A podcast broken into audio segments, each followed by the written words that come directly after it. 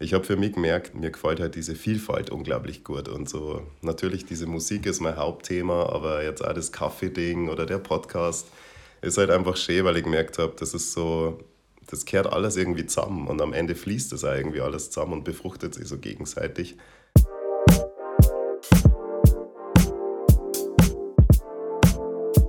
Herzlich willkommen zu den Corona-Tagebüchern. Das ist ein Podcast der Kultur- und Heimatpflege des Bezirks Oberpfalz. Mein Name ist Sam Wagner. Manuel Mayer und Sebastian Schierlinger sind Orange. Das Duo war bis vor einem Jahr omnipräsent auf Bayerns Bühnen.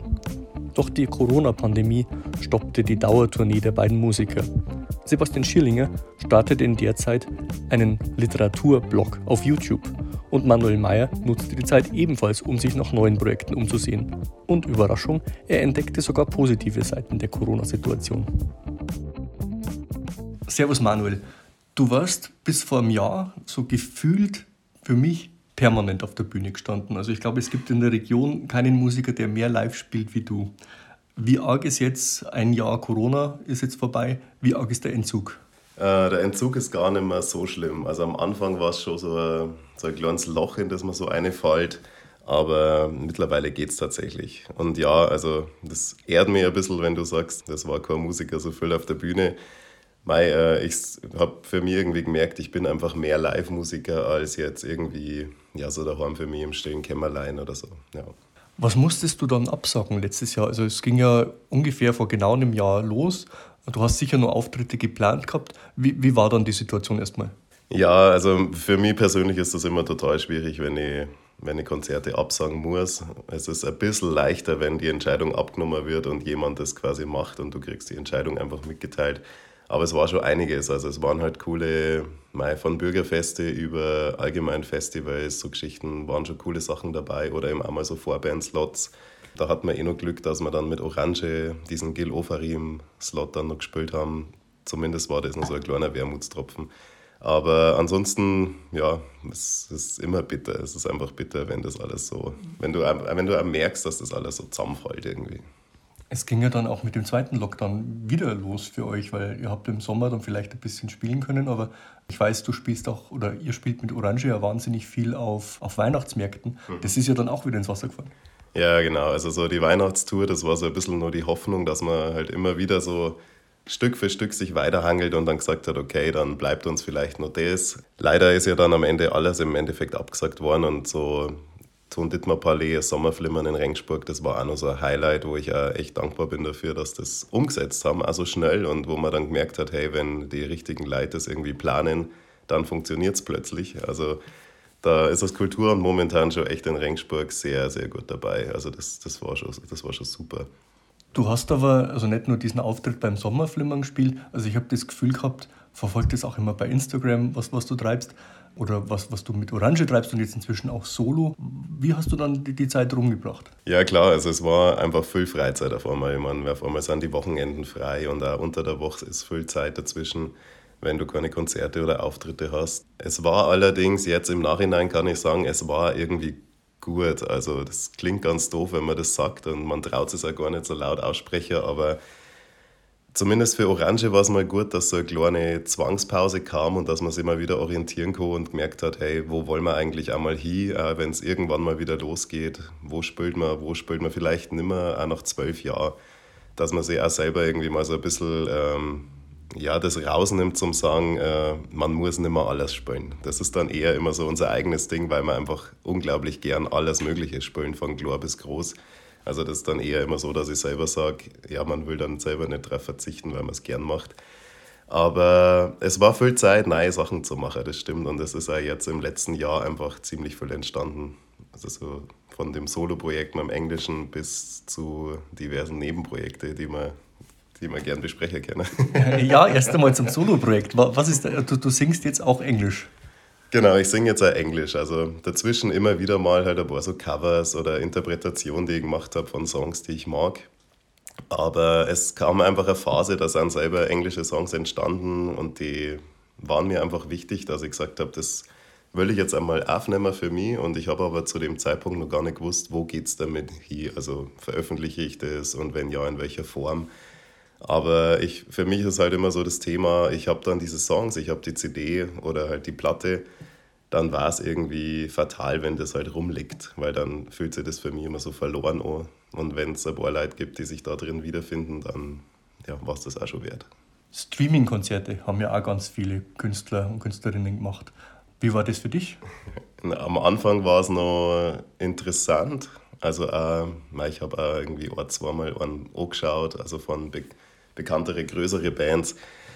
Wir haben ein paar Mal mit Orange gestreamt, ich habe ein paar Mal Solo gestreamt, aber ich habe auch gemerkt relativ schnell, dass das so, es ist halt einfach nicht das, was, also es kann live nicht ersetzen, es ist nicht das Wahre und ja, es, zum Spülen war das für mich okay und es war jetzt auch okay, dass man gemerkt hat, es ist halt einfach nur über den Bildschirm, aber es fehlt natürlich die reale Komponente, ganz klar. Und ich merke ja jetzt, äh, ich habe selber keine Lust, mir eigentlich einen Livestream anzuschauen und also an der Resonanz, wenn ich das auch bei anderen oder auch bei größeren Bands betrachte, es wird auch nicht mehr so angenommen, habe ich das Gefühl. Und ja, es ist halt nicht das, das echte Ding. Ja, da, da, hast du recht oder da gebe ich dir recht, weil mir ging es persönlich auch so. Ich habe am Anfang habe ich mich total gestürzt auf auf Streaming-Konzerte. Mhm. Und das ist ziemlich schnell wieder, das wieder abgenommen. Ich habe dann auch gemerkt, also ich mag nicht die gleiche Band jetzt das dritte Mal aus dem Wohnzimmer irgendwie live genau. sehen. Ich kenne es jetzt einfach schon. Und, aber trotzdem ist es halt im Augenblick ein Weg. Also man sieht das jetzt auch aus dem, aus dem Boden äh, schießen. Jetzt machen viele Clubs wieder Streaming-Konzerte. Also gerade jetzt in den letzten Wochen und in der nächsten Zeit geht das wieder extrem los. Und jetzt auch traut man sich auch wieder Geld dafür zu verlangen. Ja, es ist, äh, es ist so ein Zwiespalt, glaube ich. Also einerseits finde ich es auch bei Veranstaltern und Locations cool, dass äh, sie halt eine Präsenz zeigen und jetzt nicht irgendwie untergehen und einen mhm. Kopf halt singen.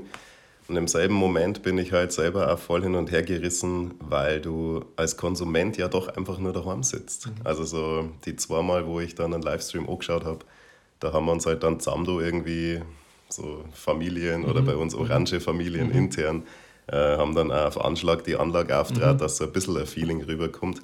Aber ansonsten ist, glaube ich, echt schwierig. Also ich weiß nicht, was da, was da der bessere Weg ist. Mhm. Aber es ist gut, wenn was einfach entsteht und wenn was gemacht wird, ganz klar. Also ich glaube auch, das ist im Augenblick einfach eine gute Möglichkeit, dass man sich auch mal als Club auch wieder zeigt, dass man auch die Leute, die einfach auch dahinter stehen, auch mal wieder herholt und, und denen auch die, das auch würdigt, ähm, was da alles passiert.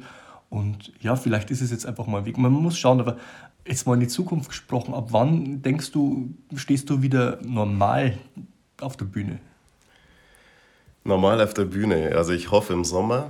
Das ist gerade eine starke Hoffnung, dass es einfach äh, ein paar Sachen gibt, die im realen Leben wieder stattfinden können. Aber ich denke mal so, ohne Probleme jetzt und ohne Einschränkungen kann ich es mir nicht vorstellen, dass das dieses Jahr noch passiert. Also ich rechne da eher mit 2022, 2023 irgendwie sowas.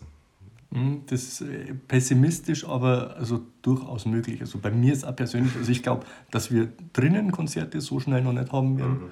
Ähm, draußen mit Abstand wird wohl hoffentlich bald einiges möglich sein, aber so den regulären Betrieb in einer Halle ähm, schweißnass aneinander ähm, stehend ja, wird man noch nicht so schnell haben. das ist, äh, war ein schöner Gedanke, aber es ist so total absurd, sich das vorzustellen, also wie das dann dass das auf einmal wieder einfach normal ist, ohne Abstand, ohne Masken, dass man auch nicht aufpassen muss, ob man jetzt einen rempelt oder nicht. Also es ist, ja, aber es ist eine schöne Vorstellung, die müssen wir uns auch beibehalten. ja, also das kann, kann schon sein, dass man sich erst wieder daran gewöhnen muss. Ich habe gestern habe ich ein äh, Interview mit einem englischen Konzertveranstalter äh, gelesen und einem Festivalveranstalter und er hat auch gesagt, dass er kann sich nicht vorstellen, dass ähm, 80.000 Leute gemeinsam wieder beim Festival so schnell ja. eng aneinander stehen werden. Das wird wohl nur eine Weile dauern. Aber nochmal zurück zum, zum Lockdown, zu den Projekten, die, die du gemacht hast. Äh, du hast ja deine Merchandise-Palette auch erweitert. es gibt jetzt orange Kaffee. Tatsächlich, ja. Also es ist ähm, allerdings orange unabhängig. Also ich habe einfach, ähm, ja, ich wollte einen eigenen Kaffee machen. Also ich interessiere mich für das Thema seit längerem habe das aber nie jetzt medial so breit getreten, weil ich mir einfach immer gedacht habe, so das, was ich esse oder was ich trinke, das sind einfach so meine, meine persönlichen Sachen. Das hat auf Social Media irgendwie nichts verloren und ich komme mir auch komisch vor, wenn ich einen Kaffee oder mein Essen post. Darum war das vielleicht ein bisschen überraschend, also auch für meine Freunde irgendwie, wo das jetzt auf einmal herkommt. Fakt ist, ähm, ich hatte dann die Idee, ja, dass ich auf dem Rehorik hier in Rengsburg, die Traditionsrösterei, zugegangen bin und gefragt habe, hey, ich tat gern irgendwie mit euch einen Kaffee machen. Habt ihr da Bock drauf? Der T-Rex hat das ja gemacht, der, unser Plattenladen hier in Rengsburg. Und dann dachte ich mir, vielleicht hat man ja als Künstler selber auch die Chance, dass man sowas aufzieht. Und ja, wir wollten eh schon mal, ähm, aufgrund unser Malprojekt, das ich gehabt habe im Lockdown, wollte ich auch mit Rehorik schon mal was machen. Und dann war das nochmal ein guter Ansatz, dass man sagt, äh, ja, unterhalten wir uns mal drüber. Und dann entstand dieser El Mundo Kaffee. ich habe es probiert, es schmeckt wirklich lecker. Was mir auch noch eingefallen ist, während der Lockdown-Zeit, du hast auch, wie so viele, jetzt auch einen eigenen Podcast. Mhm. Ja, das ist ähm, der Mager Quark und Birne Podcast, nennt sich der. Das war auch spannend, weil ich habe halt irgendwie im Lockdown für mich entschieden, so ich habe jetzt die Option, dass ich mich aufreg, dass alles irgendwie stagniert. Oder ich schöpfe irgendwie aus dem, was ich habe. Und wenn halt gerade irgendwie so in der Gegenwart wenig passiert, dann denke ich mir immer, dann zapfe ich das an, was irgendwie so in mir drinnen ist oder in meiner Vergangenheit war. Und da kehrt halt natürlich dieses Thema ganz stark dazu. Und Mager Quark und Birne ist ein Podcast, der beschäftigt sich mit dem Hauptthema Essstörung, aber also mit diesem Kontrollzwang, Kontrollverlust, also alles, was da irgendwie mit spielt. Und da war mir auch wichtig, dass ich halt sage, ich thematisiere das nicht so mit diesem erhobenen Zeigefinger und nicht so, du musst das und das tun, damit es dir besser geht. Also ich bin jetzt kein Life-Coach, mhm. aber ich erzähle halt meine Erfahrungen, meine Geschichten und will damit einfach irgendwie für so einen Austausch sorgen und einfach, dass die Thematik ein bisschen offen ist und dass man sich als Betroffener oder Betroffene irgendwie ja, da was rausziehen kann. Aber es ist autobiografisch. Genau, also es ist alles echt, was da erzählt wird. Es ist autobiografisch. Es ist ja teilweise sehr unangenehm. Also es ist ja spannend, wenn Leute das anhören, die jetzt äh, mit der Thematik gar nichts zum Do haben, aber die es halt jetzt aus Interesse mal anhören. Also es sind wirklich auch Geschichten oder Erzählungen dabei, wo ich mir sogar im Nachhinein nur denke, oh ja, das habe ich, hab ich gar nicht mehr so in Erinnerung gehabt und jetzt, wo ich es aber erzähle, ist schon heftig teilweise. Also es ist so ein bisschen wie beim Drogenjunkie, nur aufs Essen bezogen. wie lange ist das her bei dir?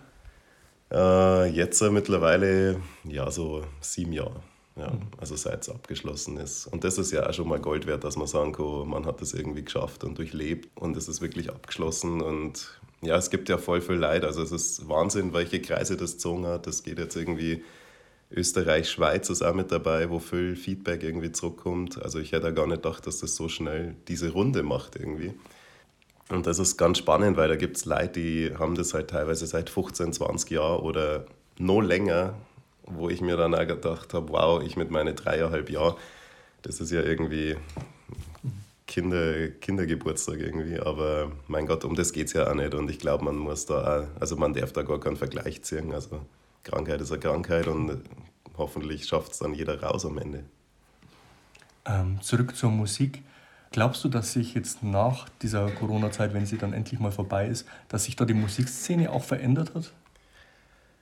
Ich hoffe es ein bisschen. Also ähm, meine Hoffnung meine dahingehend, dass, man, dass dieser Zusammenhalt besser, besser funktioniert und nicht so diese Ellbogen ausgefahren werden und jeder schaut auf sich. Und das ist ja auch so was, ähm, es gibt einfach immer wieder Momente, wo ich mir gedacht habe, so jetzt regional gesehen, wenn sie alle ein bisschen mehr zusammen dann geht ja auch viel mehr weiter oder man hat viel mehr Impact, wenn man jetzt irgendwie was Größeres organisieren wird, anstatt dass jeder immer so ja, seine Schäfchen für sich behält. Ich meine, mein Gott, wenn ich mich jetzt irgendwo bewerbe als Musiker, dann ist mir das ja wurscht. Also weißt du, wenn ich jetzt ja jemandem einen Tipp gebe, dann habe ich jetzt keinen Schaden, weil im Endeffekt entscheidet es der Veranstalter oder die Location, wer genommen wird.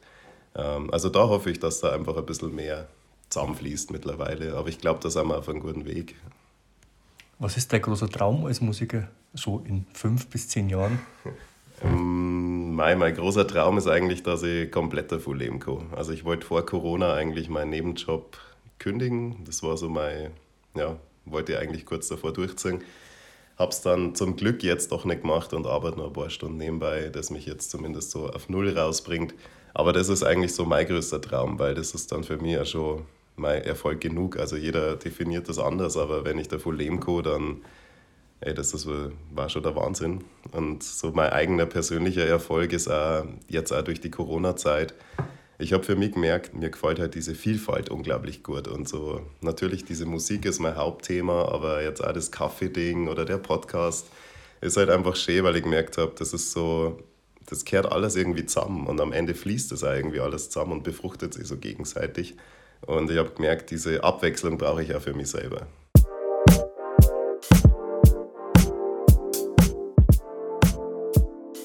Das waren die Corona-Tagebücher, ein Podcast der Kultur- und Heimatpflege des Bezirks Oberpfalz. Mehr zu Orange, geschrieben O-H-R-A-N-G-E, und den Projekten von Manuel Mayer und Sebastian Schierlinger gibt es auf Facebook und Instagram sowie auf www.orangemusik.de. Den Podcast Mager Quark und Birne gibt es auf eingängigen Podcast-Plattformen. Mein Name ist Sam Wagner und ich sage Servus und bleiben Sie gesund.